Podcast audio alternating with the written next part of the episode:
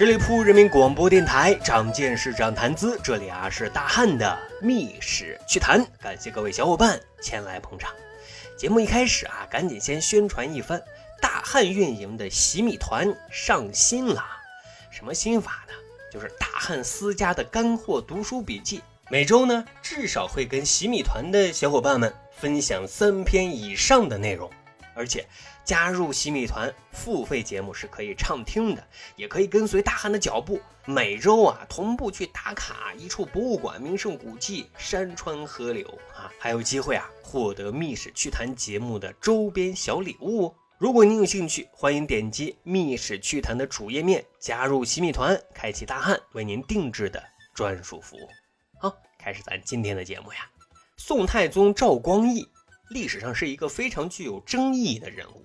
啊，他有文治，也有一定的武功，在他的时代啊，彻底结束了五代十国的乱世，基本上是完成了大一统的局面，开创了并恢复了所谓的中原经济文化发展。可是呢，这一切啊，都改变不了人们认知当中一个非常关键的质疑，什么呢？就是你怎么坐上皇位的？毕竟啊，这个俯身烛影之后。你哥赵匡胤就突然暴毙，然后你就堂而皇之的坐上了宝座，皇位的正统性，哎，你得出来解释解释呀。其实呢，自从赵光义当上皇帝之后，为了解释好这个问题，他也是煞费苦心啊。什么兄终弟及的遗嘱，雇佣水军为自己唱赞歌。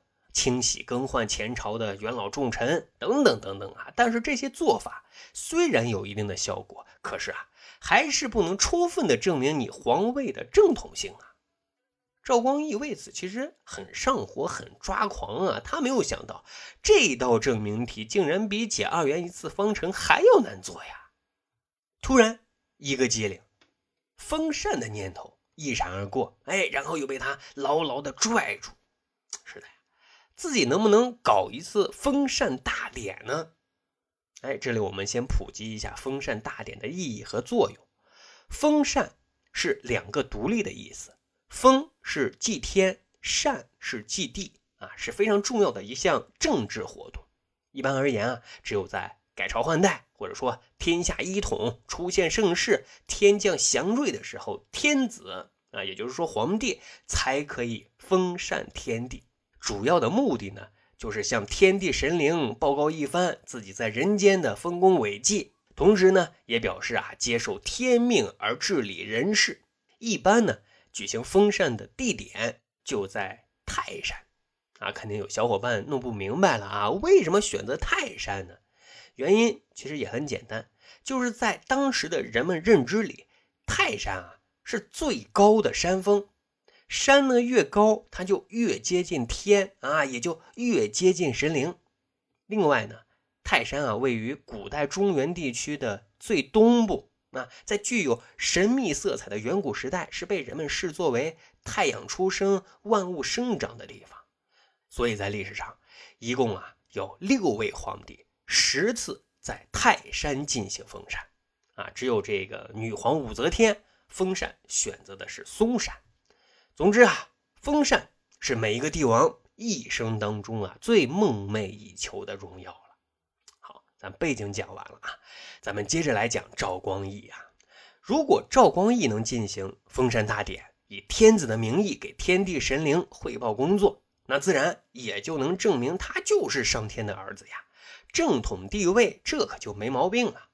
可问题又来了，封禅这件事儿。本质上来说，就是在天地神灵面前啊求表扬，因为啊想干这件事，按照知名学者王立群教授的说法，必须满足三大条件：这第一，必须实现大一统；第二，出现盛世繁荣；这第三，天降祥瑞。啊，这三大条件同时满足，这就能充分证明这个王朝的伟大，王朝领导者的英明啊。可是各位。赵光义他满足这三大条件吗？啊，即便是满足求表扬这件事，如果是自己提出来要干，这得多大的脸呀！不过可不要忘了啊，官场上的人都聪明着呢。尤其是那些善于揣摩人心的人。当时啊，宋太宗时期的宰相宋祁就猜出了赵光义的小九九，于是乎啊，一场大戏马上就要开演了。首先开演的是第一幕，泰山地区的人民群众约有四千多人啊，从山东地区来到了汴京城开封，主动请愿啊，说我们现在都生活的很幸福啊，皇上您。封禅泰山吧，但是没想到啊，却被赵光义以自己功劳不够，严厉给拒绝了。不过这第二幕很快就又上演了，泰山地区的人民群众第二年又有一千多人赶到汴京城开封，主动请愿说啊，我们的日子跟活神仙一样，全托您的福啊，皇上您就封禅泰山吧。这回啊，赵光义。依然说自己资格不够，很决绝。不去，不去，不去。别着急啊，这第三幕、第四幕紧接着又上演了。两万多人的文武百官以及社会各界联名请愿啊，让赵光义封禅泰山啊。与此同时，全国各地的祥瑞报告，什么枯木逢春啊，地出甘泉，和声双汇，奇珍异兽等等等等啊，像雪片一样纷至沓来呀。但是。赵光义依然不为所动啊，不去就是不去。不过啊，这第三幕、第四幕落幕之后，这第五幕紧接着又来了啊，还是呢两万多文武百官，他们第三次啊联名请愿，说皇上您啊圣德。啊，现在是盛世，天上又降祥瑞，天时地利人和，这是上天的旨意啊！让您封禅泰山，您万万不可再来推辞。这回啊，赵光义终于同意了啊，是那种极不情愿、半推半就的同意。同意的理由是什么呢？说啊，假如。啊举行这个封禅大典，能满足天下老百姓的心愿，能为天下的老百姓祈福，那那我就去干这件事儿吧。于是呢，就把时间定在了当年的十一月份，要正式举行封禅大典。肯定有小伙伴就疑问了：大汉不对呀，刚才不是说赵光义巴不得举行封禅大典，可他又那么多次拒绝封禅？又演的是什么戏呀？各位，首先解释一下，这五幕大戏，你真以为是文武百官和老百姓自发的行为吗？肯定不是的。这五幕剧的总导演就是刚才我们提到的宰相宋祁啊。当然，宋祁的所作所为，自然也是得到赵光义的暗中支持。至于为什么赵光义多次拒绝封禅呢？原因也很简单。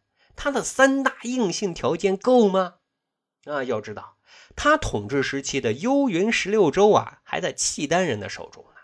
经济发达吗？是盛世吗？这个，这个是软性指标啊，不好去界定。至于祥瑞，这个就更简单了啊，谁都能制造得出来。所以呢，他开始几次拒绝，就是在试探大家的反应。另外啊，作为皇帝。装腔作势，拿个腔调，这个必须得有啊！底下的人一说，你就屁颠屁颠的去，这这也太掉价了啊！最终同意啊，是看时机基本上成熟了啊，再找一个高大上为黎民百姓祈福的帽子一戴，行，哎，就这么定了。十一月份封禅泰山，多完美的节奏呀！可是呀，这赵光义又悲催了，一个多月之后。他又决定取消了封禅大典，哎，这又是为什么呢？因为啊，人算不如天算呐。在决定举行封禅大典一个月之后，在汴京城一个夜黑风高月，突然电闪雷鸣，一声霹雳，皇宫中最重要的两个大殿——乾元殿和文明殿遭雷击失火，而且这大火是整整烧了一个晚上。乾元殿是干什么的呢？乾元殿啊，是皇帝登基的大殿；文明殿是册封皇后、太子的大殿。啊，这么重要的两个大殿同一时刻失火，赵光义冥冥之中觉得这是不祥的征兆呀。难道难道这是上天在警告自己吗？所以啊，赵光义反反复复的思考和权衡，最终呢是以为服天意放弃了封禅塔殿，因为啊他怕如果一意孤行，上天再给自己更惨重的教训，那他则会更得不偿失的。就这样啊，处心积虑的想搞一次封禅，因为一场大火，最终未能实现。啊，赵光义的潜台词一定是求天地神灵的表扬，咋就这么难呢？不过还好啊，赵光义毕竟知道适而可止，这一点要比他儿子强多了。他的儿子宋真宗封禅过泰山，但是呢，一直到现在，还有人不停的追问：你宋真宗够格去封禅泰山吗？